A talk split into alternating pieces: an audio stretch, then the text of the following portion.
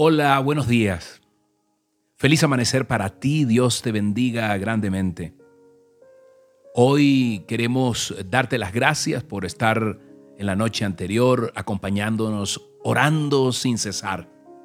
Gracias, gracias por acompañarnos, gracias por bendecirnos con tu presencia. Gracias a todos y cada uno de ustedes que extienden los aguaceros de amor. No saben, yo sé que muchos sí saben, dónde llegan estos aguaceros de amor. Justo en un corazón que está sediento en algún momento de la palabra de Dios, de un mensaje, de los brazos amorosos de Papito Dios, de consuelo.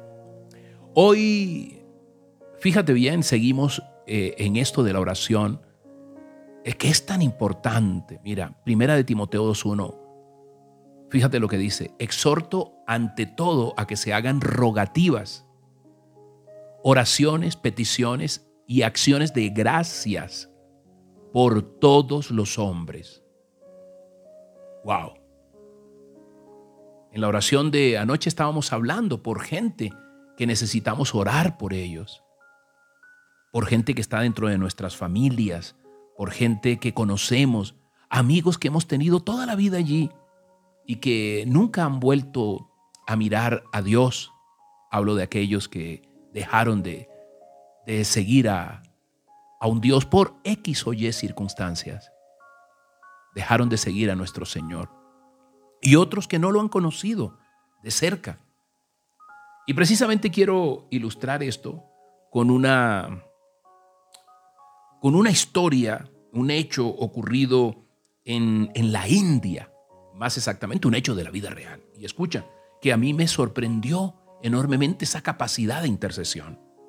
Fue en Rawalpindi, perdónenme la expresión, perdónenme la pronunciación, no sé si se dice así, pero allí una misionera, eh, mirando una noche desde su ventana, se sorprendió al ver que había una luz encendida en uno de los departamentos de las chicas que estaban allí, ¿no? Eso era contrario a las reglas del colegio. Entonces se dirigió allá para regañarlas. Pero, oh sorpresa, encontró a la más jovencita de ellas, una chica de 15 años podría ser, estaba allí. Estaba arrodillada en un extremo de la sala con una pequeña lamparita en su mano, en su otra mano, y una lista de nombres para interceder por ellos. Había 500 nombres en la lista escogidos entre las 1500 alumnas de la escuela Pandita Ramabai. Hora tras hora, esta chica iba presentando los nombres delante de Dios y por supuesto expresando las circunstancias de cada una de aquellas niñas jovencitas a las cuales ella conocía.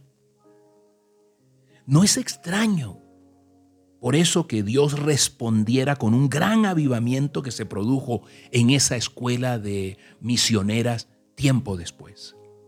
Y otro, incluso me acuerdo, otro caso semejante es de un famoso pastor hace muchos años que se llamaba Lin Di Lin Li Mei en China y tenía los nombres de 1100 estudiantes en su lista de oración, de los cuales centenares fueron ganados para el Señor. Y sus eh, conversiones fueron tan notables, tan sólidas, que docenas de ellos entraron en, en el ministerio. ¡Wow! ¿Qué tarea todavía nos queda, cierto? Hoy la gran pregunta que tal vez me hace Dios, ¿por quién estás intercediendo, Moisés? Tu lista, ¿cuántas personas tienes? De la familia, de los amigos. No necesitamos tal vez 500 personas, pero con una, con dos, con cinco, sería suficiente poder orar e interceder, ¿no?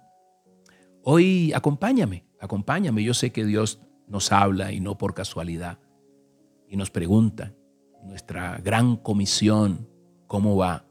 Con amor, con brazos de amor, porque Papito Dios no nos da ni nos obliga, como tampoco obliga a nadie a aceptarle. Padre Santo, te alabamos, te bendecimos, Señor, te damos gracias, Dios. Te damos gracias.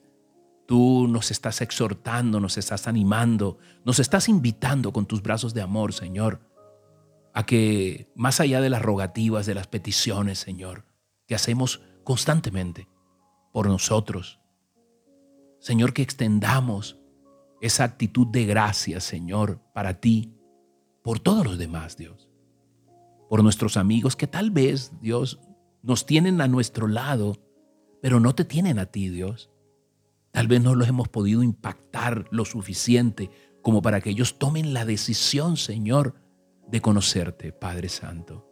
Por eso hoy nos invitas en amor a que podamos interceder por tantas personas, Dios, que los necesitan, que te necesitan sinceramente, Dios.